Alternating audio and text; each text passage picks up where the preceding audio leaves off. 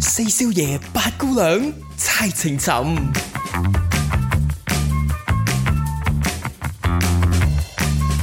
歡迎收聽，又嚟咁都要講下我哋節目名啩。 ？OK，喂，你知啊，哦猜情尋你知有啲人可能會撳錯咗噶嘛？唔係啊，一開始咁好聽嗰個咩啊？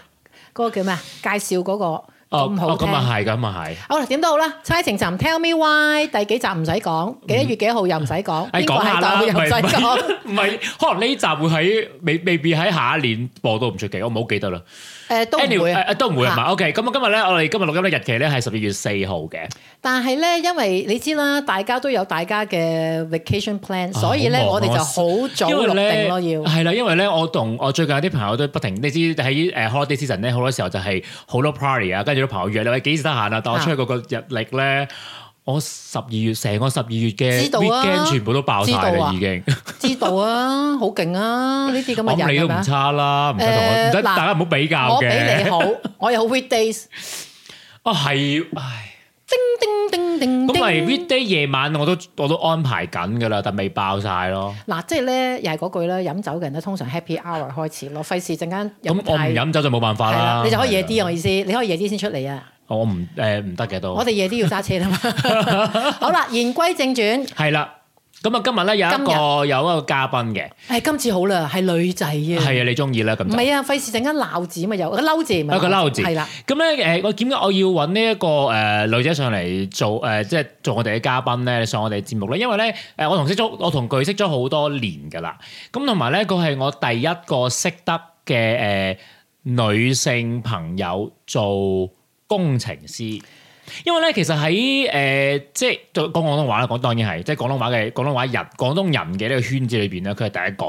咁因為咧，其實我覺得我好多，我識好多嗱，譬如我多咗好多誒身邊誒誒廣州人啊、香港人啊咁樣啦，好少女仔咧真係會行即係做工程師呢條路，好少好得少。啦，年青人。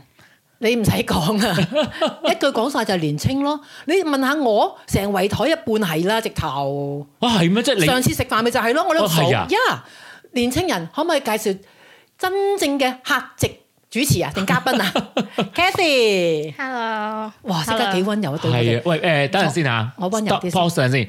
你你誒乜嘢好勁啊，同得支咪，你可能要再推埋少少。推埋支咪喺下巴係咪？你試下，你試下，因為你擒得好犀利啊！唔係頭先我專登啫。誒，哦，而家開始温 柔啲啦。阿 Ca- 阿 Cathy 同我好似唔，係因為你冇嗰個個罩啊，我我我有戴啊 係。咁你咪攞個罩出嚟擺喺度。我驚發唔到音喎，嗰、個 罩友。好啦好啦好啦，誒、歡迎啦 Cathy 啦，抽時間係啦啦，同我哋做節目啦。係啦咁當然佢響度就有啲話題咧，就比較新鮮啲係嘅。因為咧，誒、我識咗佢好多年啦，由佢喺呢邊讀大學開始到而家啦，都有成十一二年啦，我諗。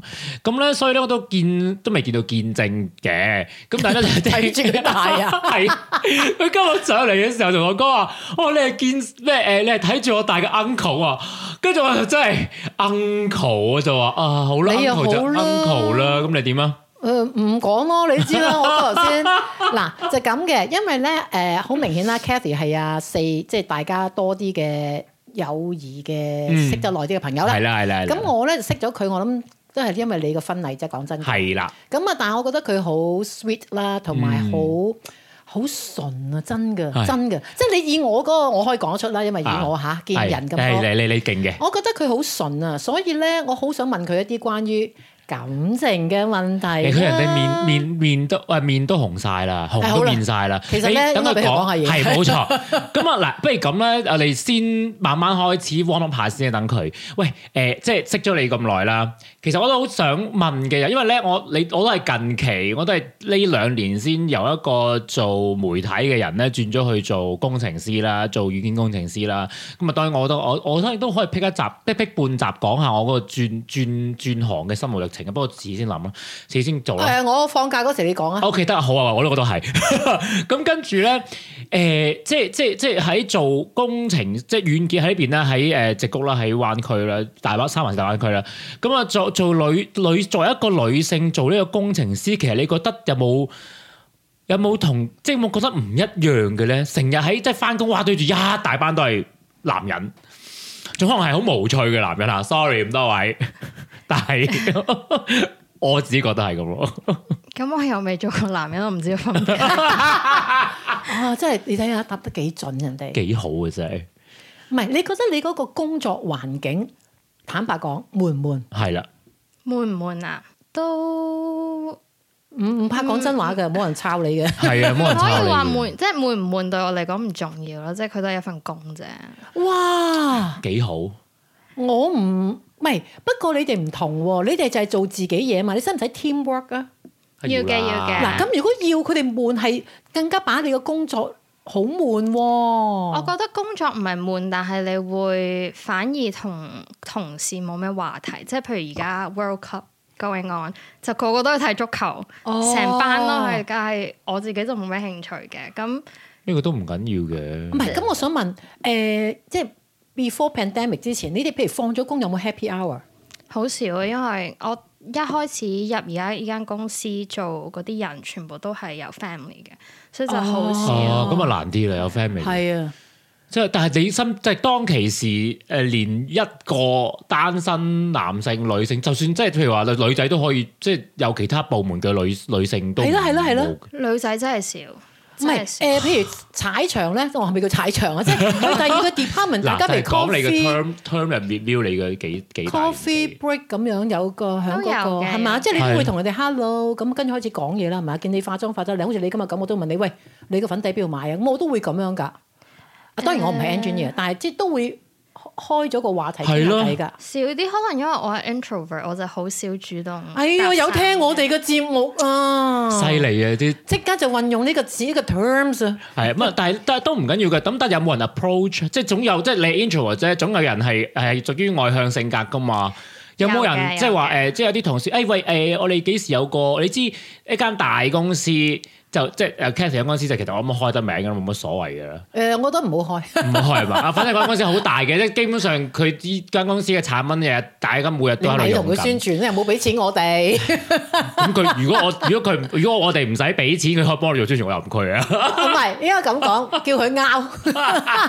嗱，咁好啦。如果你咁樣講咧，我可以明白多啲啦。因為咧好多時啊，講真，你嗰個 social network 啊，你嗰個人事隔離嗰個啦，好多時都係譬如話同事啦、同事嘅朋友啦、朋友嘅朋友啦咁啊。或者同事啲係 family 啦係咁樣咯啦，。但係如果咧你已經喺呢度咧，好似有少少落咗個機，即係落咗閘嗯咁樣咧，又係變咗縮細咗啊？係咪啊？會唔會啊？我講得啱唔啱啊？啱啊啱啊！其實我家姐成日都形容我以前比較似嗰啲嗯山誒，頂好似洞人。生人勿近咁樣咧，哦即係。咦？咁得人驚，你成日咁得人驚嘅咩？我冇乜但係你好 sweet 㗎喎。係我咯以前有一段時間係唔中意出街嘅，即係我覺得係宅女嚟嘅，因為好冇自信，覺得自己哇！你都 冇自信，咁我我跑出嚟做咩？咁唔關事，因為應該呢啲係心理嘅。係係係，嗯自，己對自己嘅唔係啊誒誒評咁價咁咁由嗰度開始講起係啦啦。咁你當其時，你覺得自己冇自信係邊一方面令到你覺得嗱嗱，總係有人令即係我我曾經嚇，我讀緊應該係誒。中學嗰個年代，嗰中學嗰六年咧，我都好冇自信嘅，因為我好肥嘅嗰陣時。嗯哼，我都成日覺得即係自己又唔好睇啊，又肥啊，着衫又肉酸嗯啊咁樣嘅。真係咧，越聽你哋講咧，真係知道你哋好年青啊！係啊，因為你哋會呢 啲啊，我都唔年青啦，佢叫 uncle 啊，小唔姐，係啊，即係你哋會冇自信嗰陣時 係呢啲啊，係啦，咁所以就話點即咩咩因咩原因令到你冇自信咧？嗯我諗最一開始係啱啱嚟美國，即係我同我家姐由細到大都未試過同一間學校嘅。嗯，嚟咗美國之後就同一間學校啦，我仲發現咗佢嘅 transcript 啦。咁咧，呢個就係 噩夢嘅開始 啦。咁人比人真係比死係啊，人，你你好難 stop 自己去尤其係比較自哎己呀嘅。其實嗱，價值咁我講少少我啲俾你聽，所以我諗你可以會誒舒服啲。我同我即係我你知我好多兄弟姊妹，首先，所以我點解佢第要八八啦，姑娘，因為所以我佢第八排啊第嘛。八 啊？你諗下，我對上嗰個家姐同我爭十一個月啫，因為我係早產嘅。咁、嗯好啦，我想講俾你聽就係話，我係咁嘅人啦。我姐姐同我係一百分之一百調轉。我姐姐係由讀書第一日到今時今日預備讀 law 嘅人啊，即係唔係佢真係得閒冇嘢做佢而家啦。仲預備讀 law 啊？佢得閒冇嘢做，真係得閒。佢哇話佢仲要講一句啊，唔通成日去玩咩咁啊？好啦，哇，好犀利啊！你知唔知真係佢係真係未曾考過第四㗎？即係全部都係 top three。一二三一二三一二三一簡二直就三係。我家姐啦。係啦，但係你知唔知點解我同佢咁 friend 咧？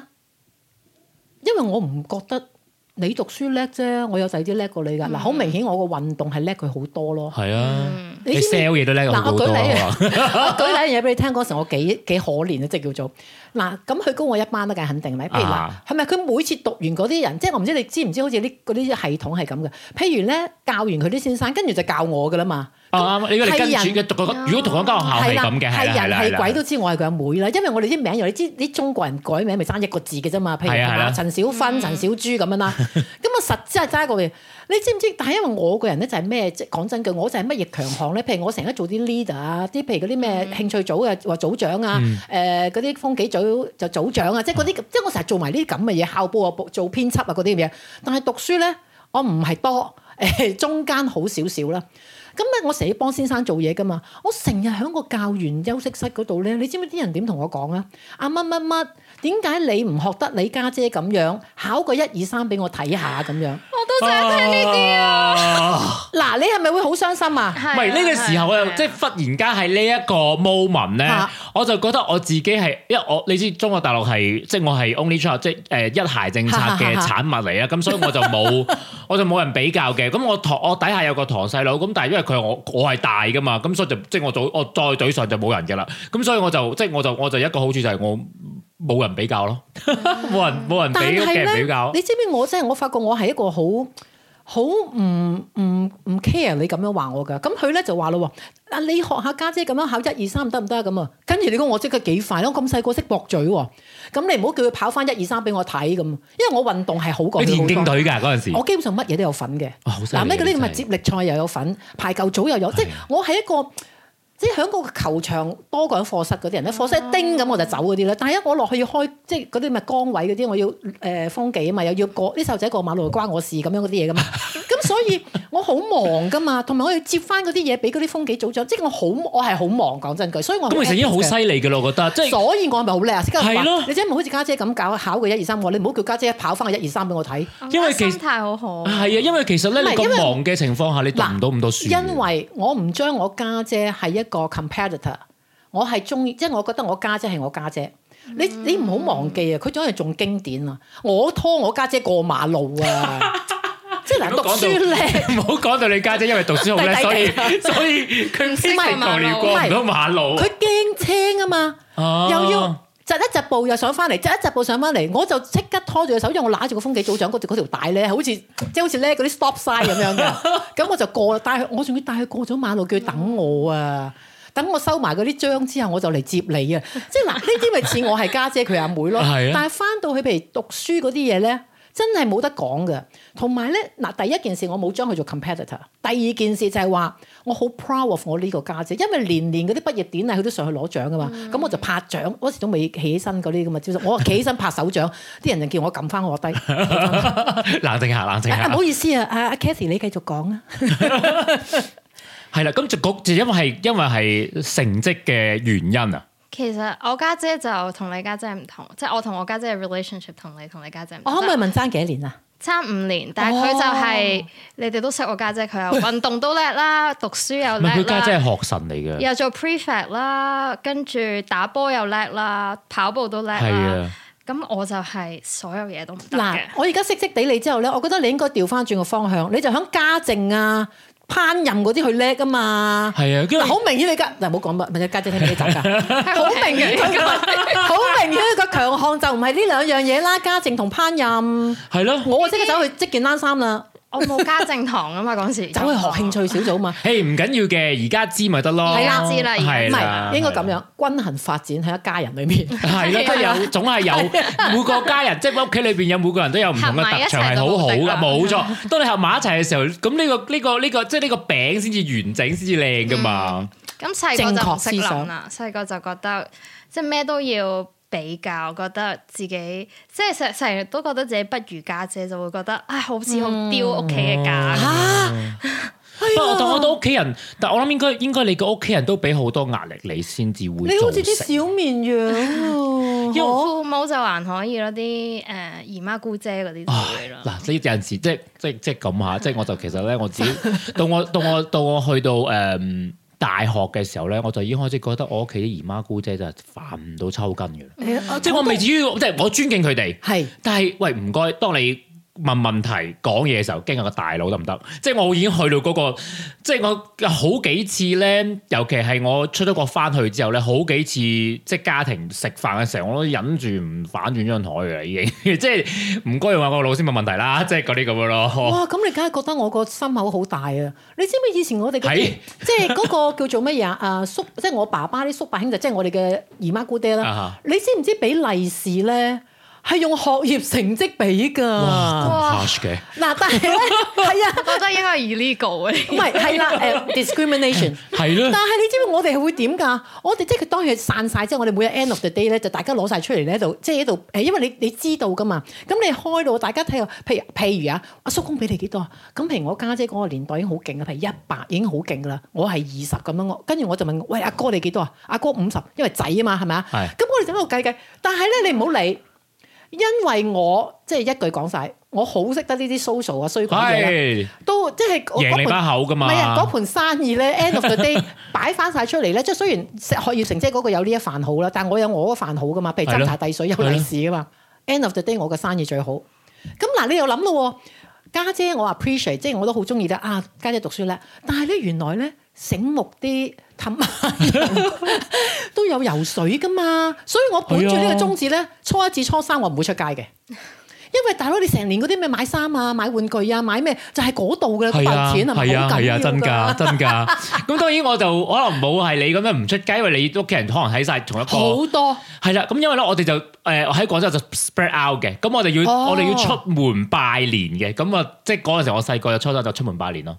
咁講好説話，我一定會，我肯定識噶啦。咁當然我我我我當年都啲生意都幾好嘅，每你年過年。係 啊嗱，因為我咁多兄弟姊妹，我哋 Team A 係出去拜年，Team B 係駐守屋企。 真係好嘅，我冇啲歌仔唱嘅，我被逼嘅，即係我一個人嘛，咁所以就出親去肯定我屋企人，即係爹哋媽咪就夾住我去咯。誒嗱，咁又講翻轉頭阿 Cathy 啦，好啦，咁喺呢一個步驟，可能你弱小心靈，即係叫受損啦，係咪？啊咁好啦，唔好計呢啲嘢。 啊，咪住喎！但係咧喺呢個過程當中咧，因為我知道啊啊 Cathy 咧有尋求過誒、呃 therapist 去、去去誒、呃即係去睇過 therapist 嘅。咁、我反而好想知道，即係大家就 share 下，如果你願意 share 的話，因為正如都嚟到咯，係啦都嚟到啦，咁啊你同埋你已經跨過咗嗰、個嗰、個嗯嗰、個嗰、個誒、呃、難關啊嘛，我哋叫做。咁我就好想知道，誒、當時 therapist 即係當然我哋而家頭先咁講就話誒八姑娘話齋就，我哋唔好當佢 competitor 啦，咁呢個其中一個方法啦。咁、但係當其時。嗯你嘅 therapist 俾咗啲咩方法，你可以令到你跨過咗呢一個嘅心理關口咧？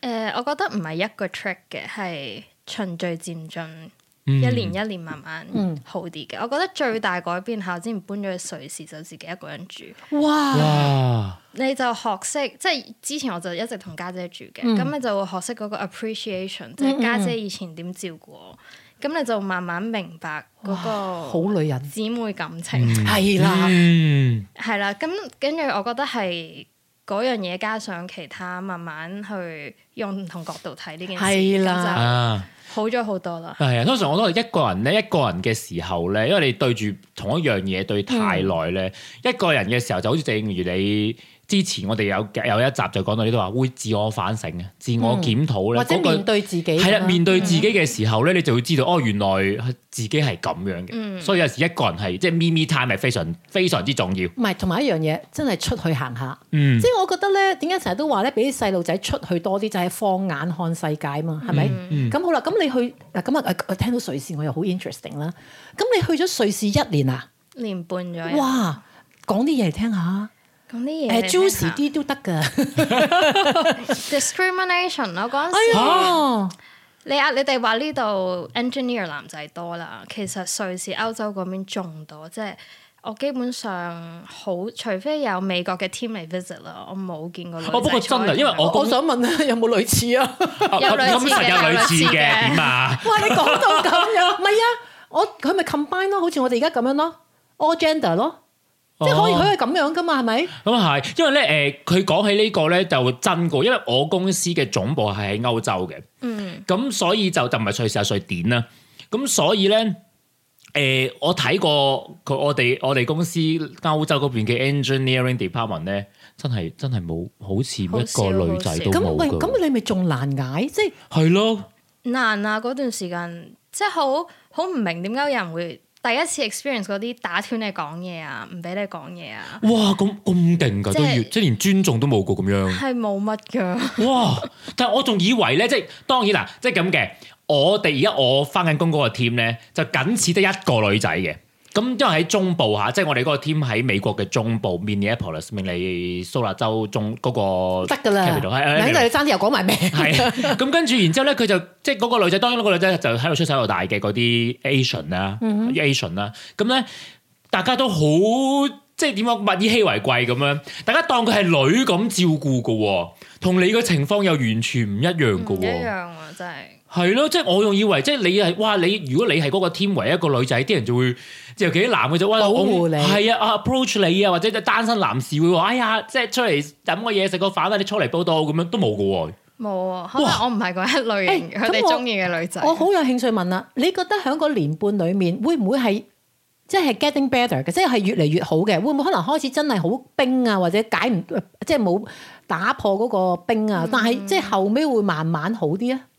咁關係就越嚟越好嘅，但係因為佢哋都知我淨係去年幾就翻美國㗎啦，咁所以哦，我咁佢哋唔係好 care 咯，佢都覺得你係啊，走即係費事長線投資。但係我記得有一次咧，佢仲喺瑞士嘅時候咧，咁我又同佢傾下偈，跟住佢話佢有陣時都諗過話 stay 喺嗰度唔翻嚟 嘅。有諗過嘅，因為我覺得真係應該諗啊下。有諗過嘅，但係誒、呃我覺得嗰個 culture difference 太大啦，同埋、又唔識嗰邊嘅語言咧。咁你好多時，譬如你去 worker class 啊，你去誒睇、哦 show 啊，你會係唯一一個 Asian 或者一個 Chinese 喺喂，個但 group 係啊中文係唔唔係唔係，sorry，英文喺嗰邊唔啊唔 work 係好嘅咩？得㗎嘛即係譬如唔我得嘅咩想跳舞堂，佢就會講德文，佢哋講德文。哦係啦咁就係講啦完德文之後就望一望嘛，你明唔明啊？咁我就梗係同佢講我唔明啦，跟住佢就會用啲英文嚟略略解釋一下咁樣誒、咯。有一樣嘢我想問咗先，係咪好難自駕遊嘅？因為佢嗰個路牌都係誒德文啊，定定係乜嘢？德全全部德文嘅，德文嘅，誒通常德文、法文同意大利文。因為佢係三種哦，咁三種所以學生嚟嘅對我哋嚟講係好難噶嗬，即係嗱，譬如佢個我哋譬如就算有啊 Google，咁佢講都係講德文，我唔知，即係譬如我可唔可以自駕遊啊？如果去到瑞士，你覺得可以嘅，咁你都係對翻啲英文字母一樣就得。個路牌咧會唔會好難？即係譬如望一望咁，我可唔可以即刻知哦？呢、個就係嗰個路牌啦咁啊？都 OK 嘅，我又唔會即係譬如我平時喺瑞士玩就坐 train 啦，咁你都係。哦哇，好靚啊！頭幾個字母一樣都係嗰個 地方。 哦，即係對翻英唔文係對翻個同埋你字母就佢得，有佢有咩噶嘛？有誒，譬如 S 八咁樣咁哦樣對哦翻，即係有關數字嘅。即即係係講真講巴士咁樣。即係有少少我哋啲長輩初初嚟到美國認嗰啲車站名，真係嘅。嗯，係啊，係啊，死係啊。啦！我突然之間有一個有一個諗法咧，我覺嗯得佢可以做我個 travel partner。因為點解咧？因為佢個 personality 係外外柔內剛，我就調翻轉外剛內柔，係啊係不咪？過你問下佢同你啱啱哦唔係玩因為咧爭遠，同埋我我覺得佢係會中意玩歐洲咯，嗯，我中意啊即。係我係好中意玩歐洲。嗱我仲嗱我準備明年去啦，咁我咪我咪之前未去過啦，所以我答唔到你呢個問題啦。唔係我想，想低埋我哋 啊！唔係答唔到你問喎，題我覺得真係諗下都好啊。咁我其實講翻啦，咁好啦，你去完瑞士之後，你覺得你自己有少少即係正所謂開竅啦，將自己同埋姐姐或者唔好話講比較嗰啲嘢啦，就好似咦放鬆咗啦咁樣，係咪？即係呢個係最大嗰個 click。誒，其一啦，第二就係嗰年我媽咪 visit 咗好多次嘅，咁我就同媽咪去咗好多 solo trips，就哦我哋兩個。咁我覺得都有化解一啲我以前對佢嘅誤解嘅，哎呀，好好啊！係啊真係所好以好我覺得嗰年半係成長咗好多嘅。所以你覺得真係一個人即係獨立係好緊要嗬，即係自己過。緊要啊，緊要啊！嗯，鼓勵啲細路仔、後生人。係啊，即係多啲，因為我都自從我都覺得佢自從喺誒呢一個嘅瑞士翻嚟之後咧，嗰、個轉 energy 變唔同咗哦 ，energy 唔同咗。即係你去完瑞士嗰年半，就直接翻翻嚟美國做嘢啦。嗯，係啊，係咁直至到而家啦。直到而家。係啦，咁佢嗰個 energy，即係佢翻嚟之後，我就同佢食咗餐飯啦，咁所以就我就覺得，誒、哎個 energy 唔同咗，即嗯係即係成個人個做嘢同埋 active 咗好多，即係會佢會約我出嚟誒去做運動啊嗰啲咁樣。我覺得我今次同佢咁樣做節目咧，點解我話點解 pop 咗出嚟，佢可以做一個 travel partner？咁當然我唔係淨係同你咧，譬如咧，我哋係五個女仔，或者我好中意咁噶嘛，四五個女仔或者有啲係 couple 咁啦吓，咁因為我覺得佢好 easy going 啊，嗯，同埋咧你真係好唔我哋好似做到呢、個今日誒，我哋嘅節目好似相睇節目咁。係啊，所以我做咗啦。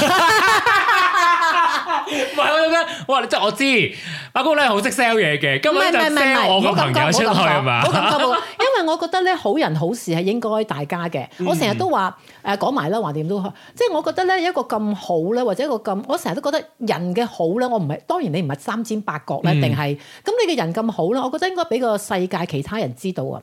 咁就算你話唔係一定係成雙成對嘅，喂，佢背後仲有好多噶嘛，仲有一樣嘢勁啊！咁你擴闊咗圈子，你個人學係你講，你嗰個真嘅 personality 啊，你嘅 energy 乜嘢都唔同咗噶嘛。係啊，你可能誒、呃即係將來某一日，你會由 intro 變咗做 extro，即係變咗由外由內向變外向都唔出奇㗎。因為嗰個 personality 測試，我哋好多朋友都話佢唔同嘅時間做，即係每一個時期做，佢都有唔一樣嘅字幕出最現。緊要你揾啱對嘅人，嗯即係你你係，即係我覺得好講夾咯係咯咁，所以係咯，我覺得夾我先介紹你係。嗱，咁咧嗱，瑞士嗰度咧就未講完啦，因為佢雖然講到話佢翻嚟啦，但即係當佢頭先講到話佢工作咧就已經好似飽受歧視咁啦。喂，你作為一個單身女仔喺歐洲喺瑞士咧，嗰度即係你嘅 dating life 係點樣㗎？有冇嘗試過去識得工作就算啦，咁工作還工作啦，咁但係喺瑞士有冇試過 dating 咧？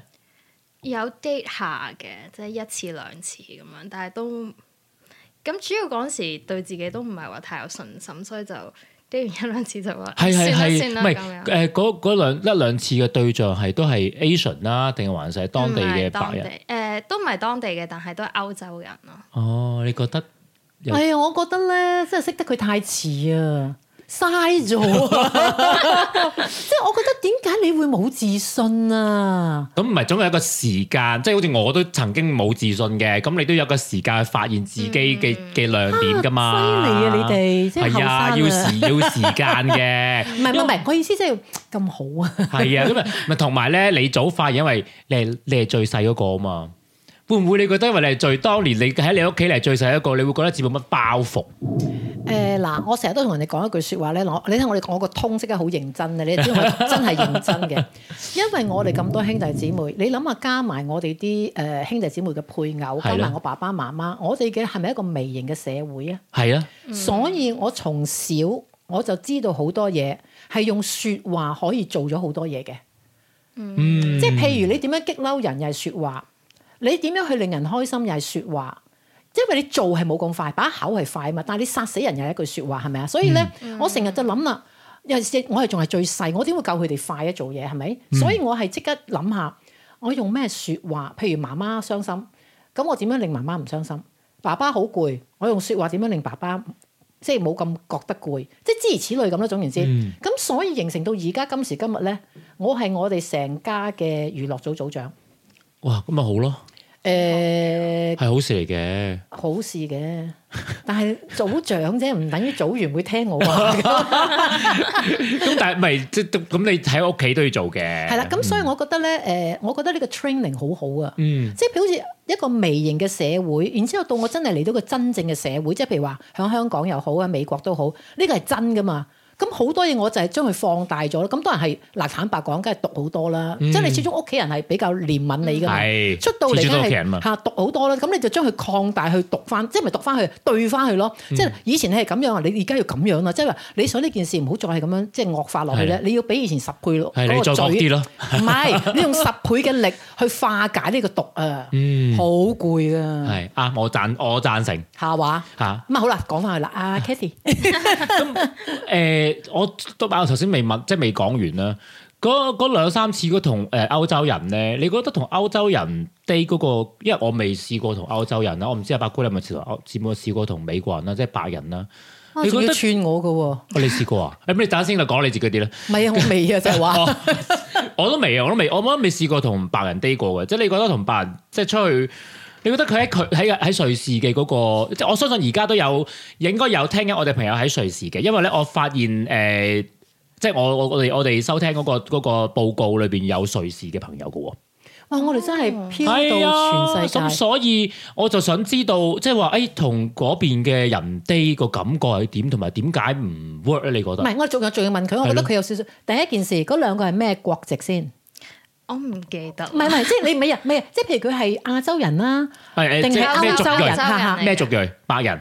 誒，有一個好似係 Romanian 嚟嘅，哦，OK。哇！跟住咧另，外一個我真係唔記得。好啦，咁所以啊，咁佢情係 totally 唔係亞洲人啦，肯定。唔係啦咁所以你更加知，哇！你好大高度挑戰嘅啫，即係嗱，一呢嚟個就即刻咁勁。係 啦，因為 你你去到笪地方，你唔係首先揾翻啲同聲同氣先咩？係咪啊啊即係你起碼會有少少唔使咁多障礙先啊嘛。嗯你向高難度挑戰 啊！嗰陣時其實我係就離開瑞士嘅，跟 住係我家姐同我所以個冇所謂朋友幫我 set up 嗰個 dating app。哦有，即係啲做埋我啲係啦嘢係啦佢幫我 like 嘅啲人，咁我就嗯誒即係求其諗住，唉是但啦，我都走啦，whatever，咁我就出嗯哦咗去。 ，OK，即係冇乜，其實其實所以當其時都冇乜期望㗎啦。冇期望，亦都冇咩包袱啦。哦，誒咁啊咁好啦嗰。個過程係點樣㗎？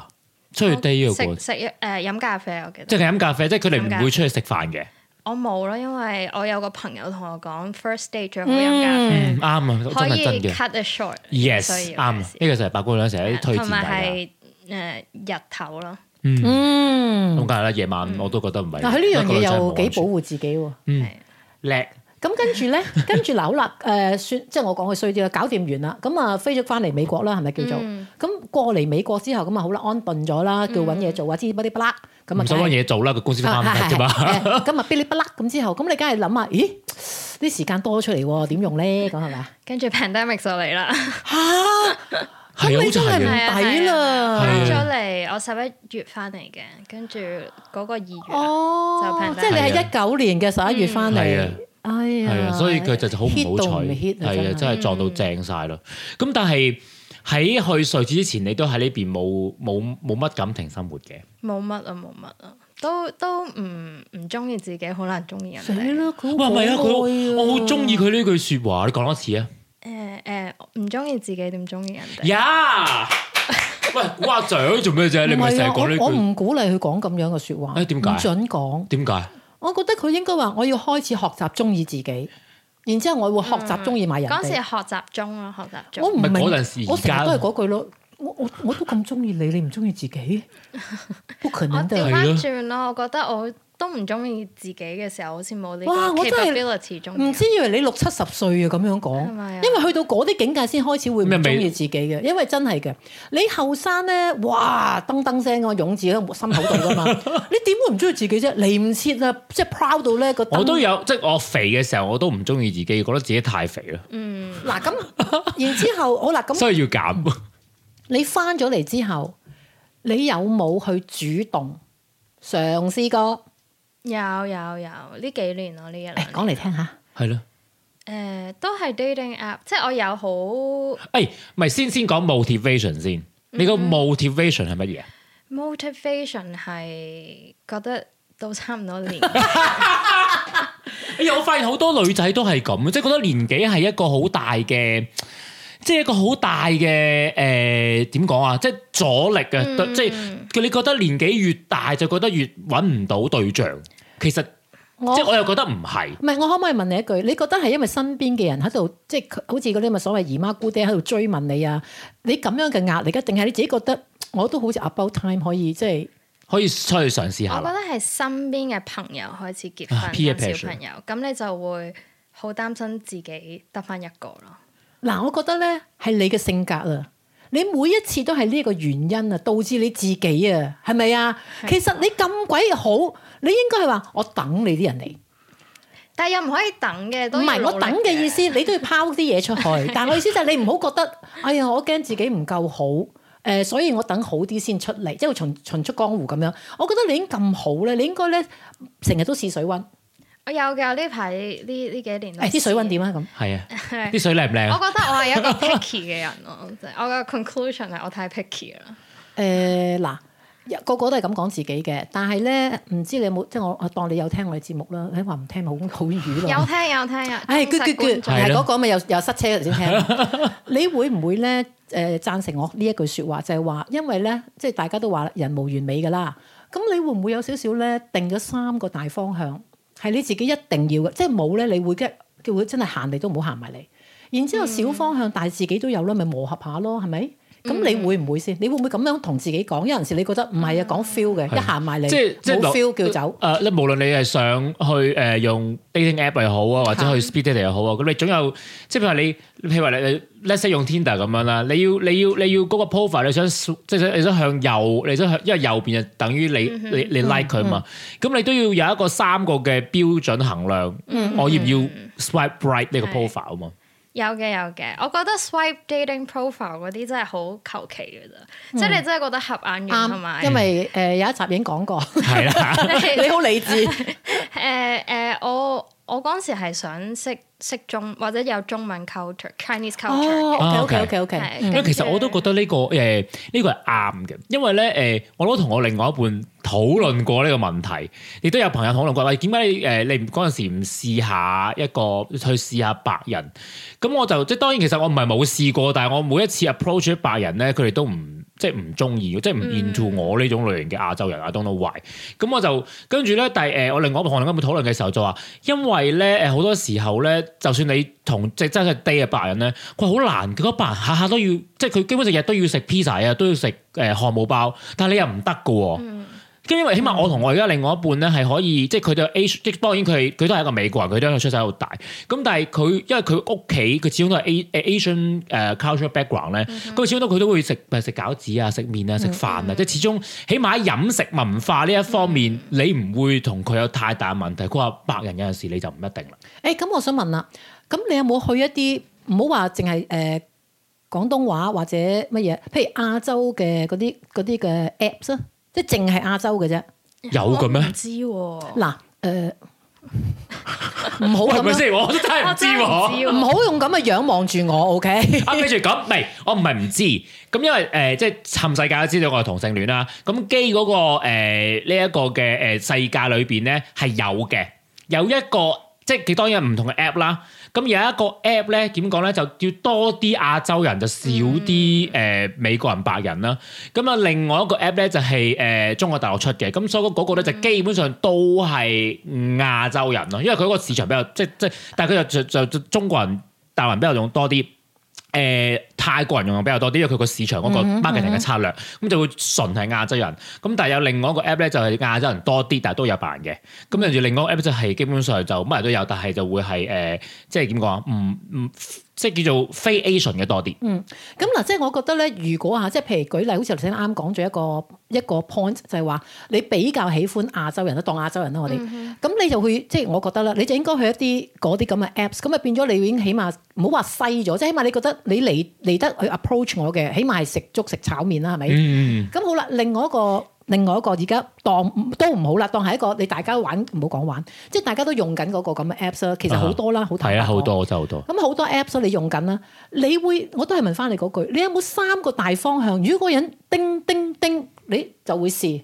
你有冇咁樣去有個係啦 frame 俾自己先？快唔啲講嗰三個大啊方向。你話 swipe 緊嘅時候，係即係譬如唔係即係你啊唔一定係嗱，Tinder 你比去較 speed dating 都得嗱，Tinder 啊有少少比較，即係唔好成日幫佢買廣告，佢有少少限時限啊，即係你會好似自己都未去望清楚。譬如好似以前我去 search 一啲咧，啊記住啊，我唔一定去揾㗎。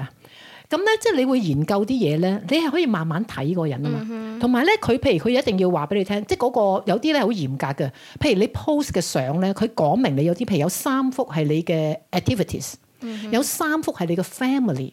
嗱，嗯佢就呢算隻 dating website 定 dating app 啊？我想 apps 咯。啊，真佢就係乜乜佢會乜咁樣同你係啊係啊即係要求係啊㗎。係啊，點解哦咧？第一真實性會大咗好多。係啦係啦係嗯第啦。二，佢知道你係一個乜嘢玩緊嘅咩人，係咪啊？嗱，如果嗰人係上山下海乜都玩嘅，而你就喺度寫毛筆字嘅，你係咪自己都唔會揾佢？係啦即係你唔會係啦，我記得好似有索十張九張相嘅，咁樣咧就第三張咧就係你嗰啲，譬如話誒。呃公即係唔好話講公司，譬如你工作嘅嘢 related，咁你譬如你唔一定要打電腦嘅，即係你會知道，譬如有啲人咧，譬如中意打機嗰啲，咁佢咪會擺嗰啲嘢上咯。咁起咪起碼你睇完呢九張相之後，因為好似係有九張相好似九宮格咁樣噶。咁你睇完呢九張相之後，其實真係差唔多知道就算點靚仔，你都可能會飛。即係譬如好似我講，我會飛，因為點解咧？譬如好似佢佢叻到點啊？誒、呃冬天滑雪係去 diamond 嘅，即係你點會？我仲喺度嗰個誒咩 beginner or let above a 嗯係 beginner 啊 little bit。咁你一去到 diamond，我點同你射落嚟咧？即係撲死佢可以我係教咪你啊 嘛我已。經死 咗啦嗰陣時。嗱，跟住好啦，你嗱有啲人就好中意 show off 嘅，坦白講，係即係譬如佢已經佢坐個 private jet，佢即刻會影 private jet 嘅。啊咁肯定啦嗱，仲有一樣嘢，佢即刻就係公司俾。咁你諗下，哇！你個 level 去到咁啦，係咪啊？咁但係我會點睇咧？其實 private jet 唔係難坐嘅，真嘅。唔係啊，因為我尋日先同一個誒係開開飛機嘅朋友食飯咧，佢話其實 private jet 唔貴㗎，係啊，嗱，我其同實你係唔講貴啦，嘅最近我朋友買一張機票，嗱，我哋我哋喺 Bay Area pay 誒、pay 一個 private jet，十二個人飛，佢只係飛幾個 destination 嘅啫。係啊譬如你而家由呢度飛去 LA 誒、Orange County。譬如平時嘅係百幾蚊，你而家係五百幾蚊。如果你淨係想我 I want to buy experience，right？係啊咁我咪五百幾蚊，五百幾蚊咯。我咪就係就係想坐係個咯 private jet 啫。咁佢喺度影張相，咁你又唔知咩事啦，係咪？即係啊呢啲人好明顯就係話俾你聽，我係有要求，即係我唔知啦。即係你會有 feeling 噶嘛，係咪？ Yeah 即係你睇啲相，你知知地噶。好啦，到佢同 family，咁我哋就好衰嘅。你 hang out with 嗰啲 family，譬如你一個聖誕嗰個 party，你間你個即係 location 啊，或者你係點樣慶祝法啊，你多多少少都知嘅，係咪、所以我覺得嗰個 apps 嗰個九宮格係 very helpful。好啦，調翻轉 Tinder 咧就係、考慮時間太有啲直頭冇上冇樣嘅添，即係啲人唔擺唔擺樣添。所以咯，你俾幾多出去，你攞翻啲咩翻嚟？嗯好，即係我又唔夠膽話人哋啦。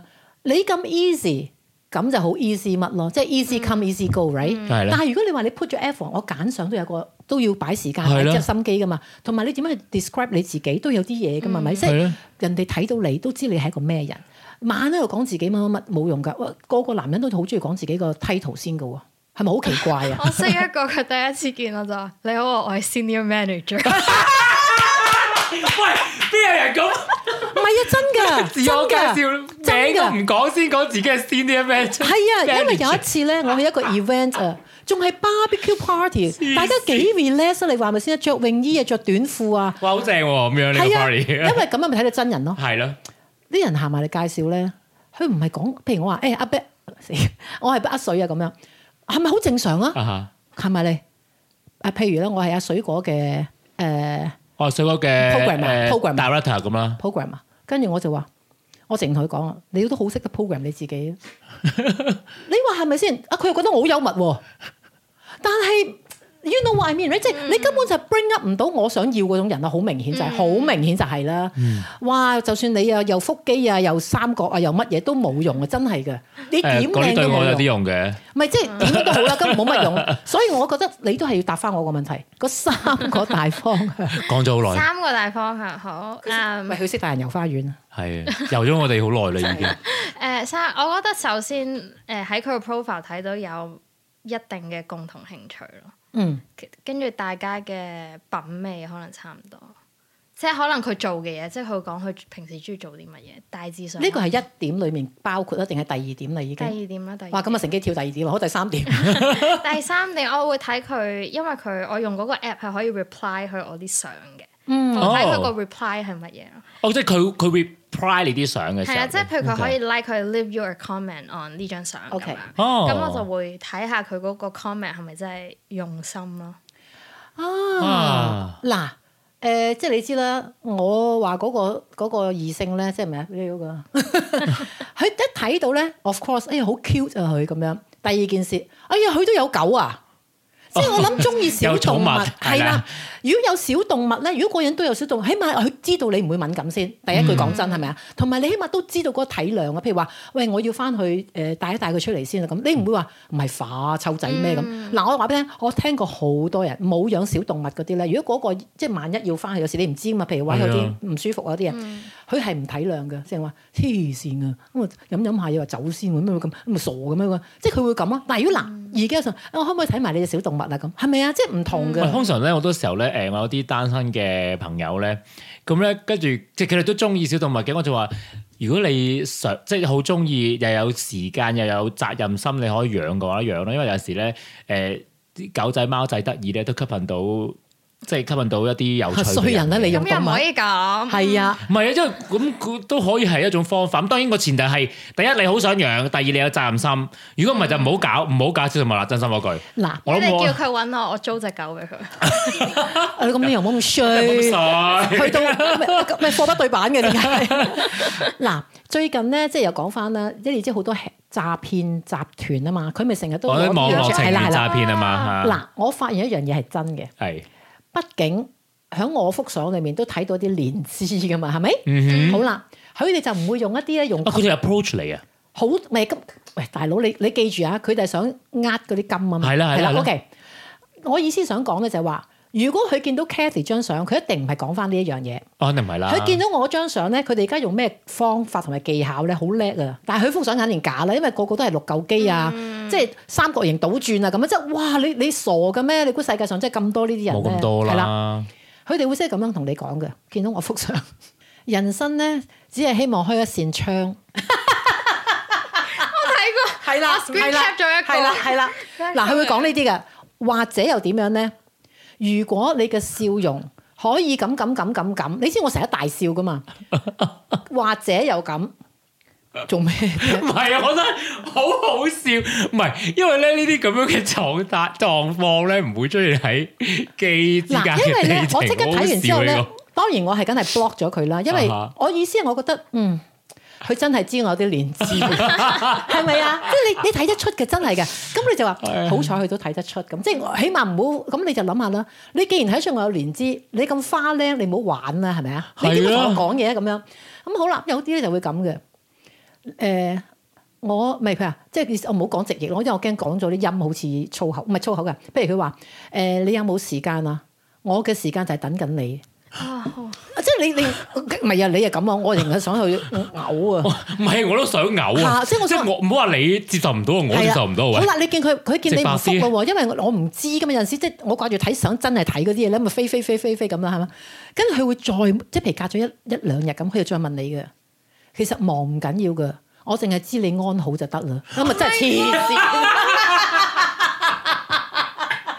Oh 黐線！哇唔得，好好笑。跟住咧，我黐就想線係啊，跟住我真係話好啦，你提醒我真係要 block 你 啦。即係因為有時你知咧好衰，有時睇啲嘢好好笑咧，睇睇即係晚喺度，你知而家真係喺度整整整整，我都唔記得咗整呢啲嘢。唔係，我覺得佢哋真係唔係好用心啫喎。如果你就係咁講，你唔好理喎。咩咩朝代啊，講啲 咁嘅唔係咁，你唔好理我。只知即係佢好知道我嘅年資啊，衰但肯定係仔。 work 佢先至會繼續嘅。同埋一樣嘢定係啦，嗱，我撇開啊，我撇開佢幅相一定係假啦。係哦咁可能佢都同我咁嘅年紀 咧，你明唔明啊？即係佢用翻佢嗰個誒代號嚟玩噶嘛。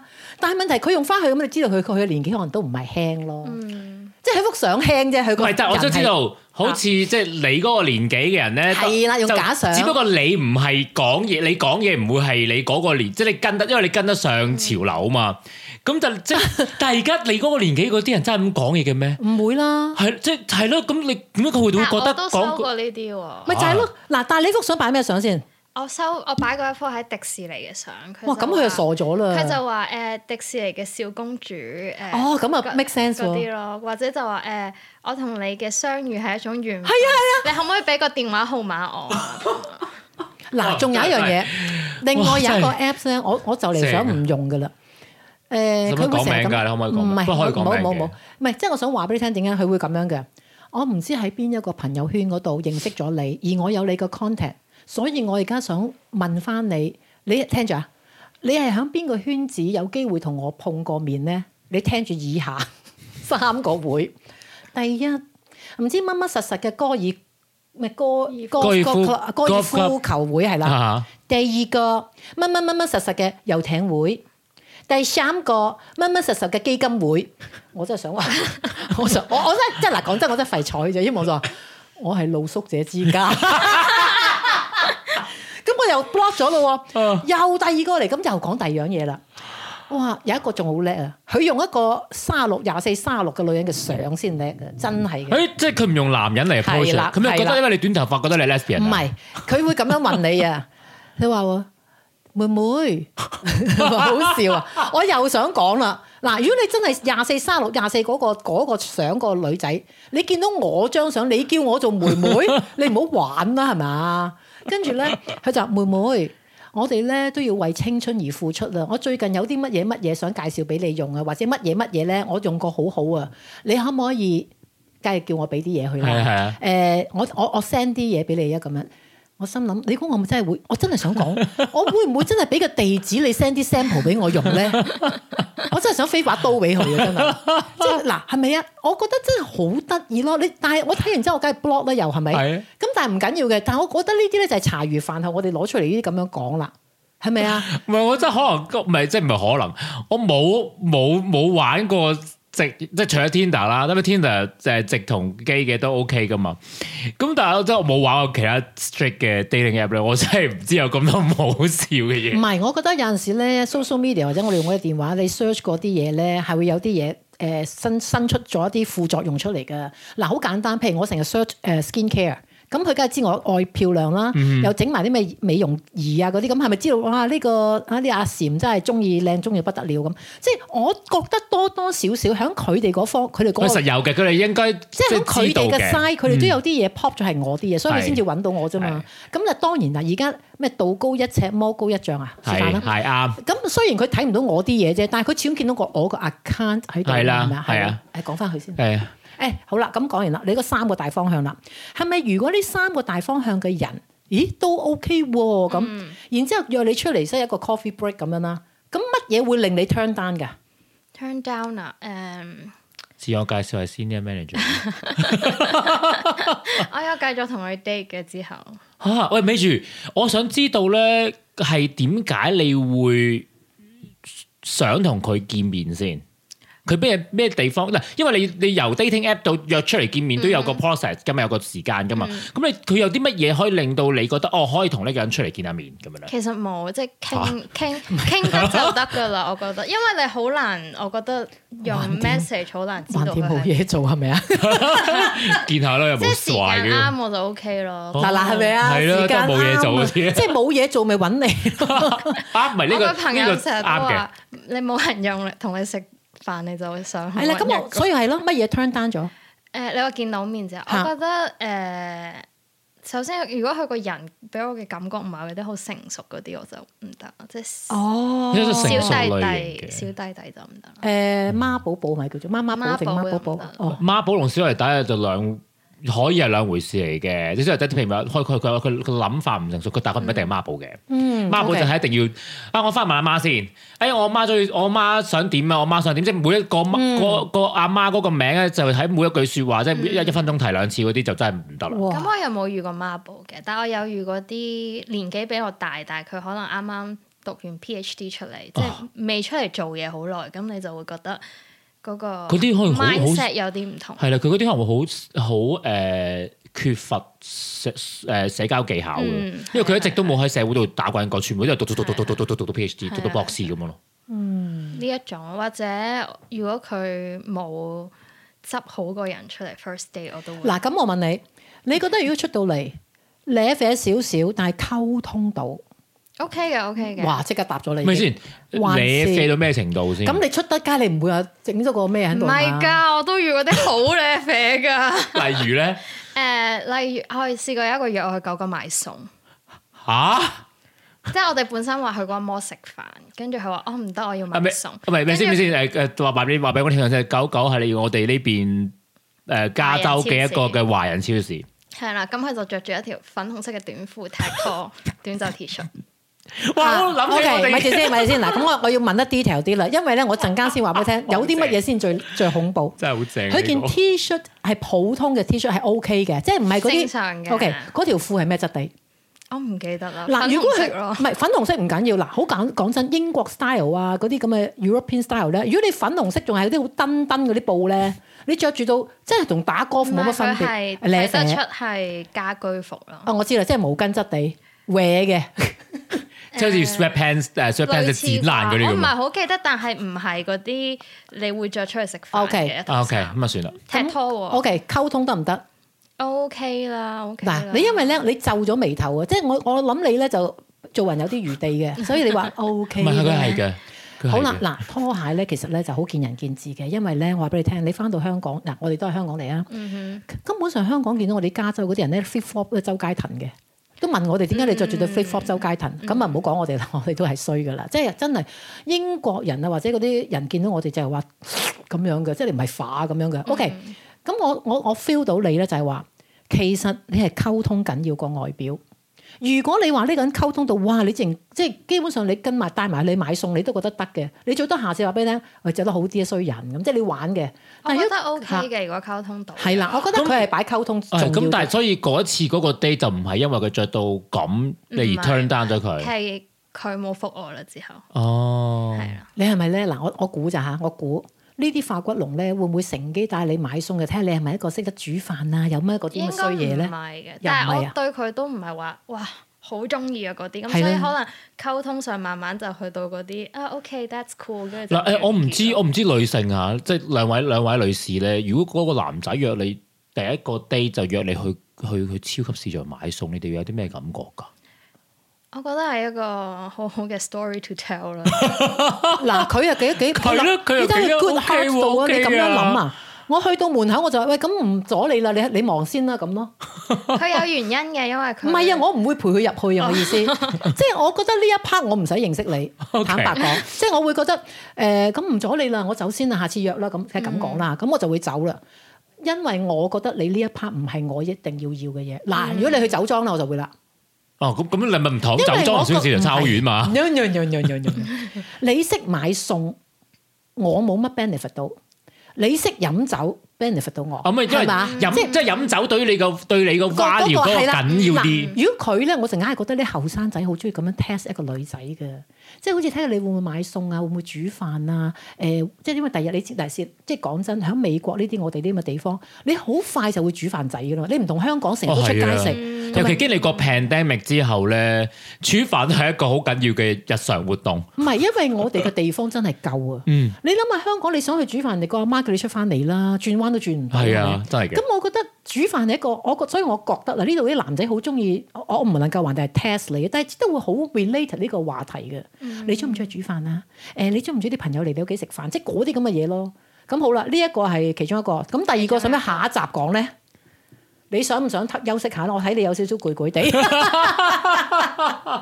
係誒，因為 Katy 仲有好多嘅古仔，好多 dating 嘅故事同我哋講，同埋因為作為一個誒、呃女性嘅工程師，做做 software 嘅工程師咧，喺喺我哋直谷喺三藩市大灣區咧，對於我嚟即係睇廣東人嘅即係講粵語嘅呢一個嘅誒。呃族群裏邊咧係少之又少嘅，咁啊即係當然好多 dating 嘅故仔，我哋可以我哋留翻下集先講。咁所以大家即係當然如果聽緊嘅朋友都係住喺我哋呢度嘅，咁可能會你哋有啲咩故仔都可以同我哋分享啦，分享好緊要啦，對於我哋嘅節目嚟講。咁如果你唔係喺北加州，唔係喺呢邊嘅，喺其他國家，或英國啊，頭先我哋講緊瑞士啊，你哋有相同嘅故事想一齊分享，我都可以喺我哋嘅誒呢個 podcast 下邊有留言乜嘢令到有嘅喺我哋嘅資訊欄。嗱，我成日負責呢一句嘅，係嗯你覺得好聽啊，幾好玩啊，幾好笑啊，介紹俾朋友聽咯。咁我哋就下集再見啦，好冇？好好，拜拜。